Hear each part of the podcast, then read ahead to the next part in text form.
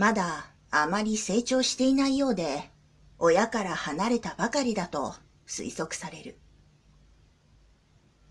猫に向かいしゃがみ込み、手を上げると、その手を興味深げに見上げる。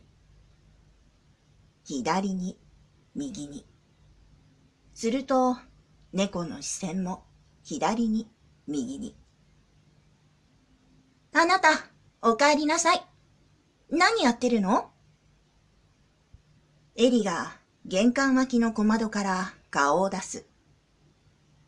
あら、その子。知ってるの？ええ。通院してる子供から話は聞いていたのよ。でも、本当にね。くすくすと笑う。何？本当に、後ろをついて歩くのね。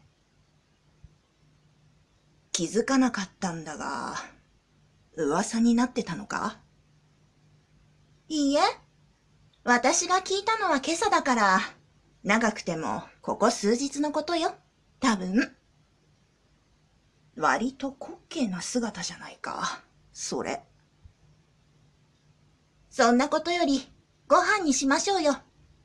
その子も一緒にね。エリは俺にウィンクをする。猫は俺の足に頭をこすりつけ、にゃと泣き、きょとんとして俺とエリの表情を見比べている。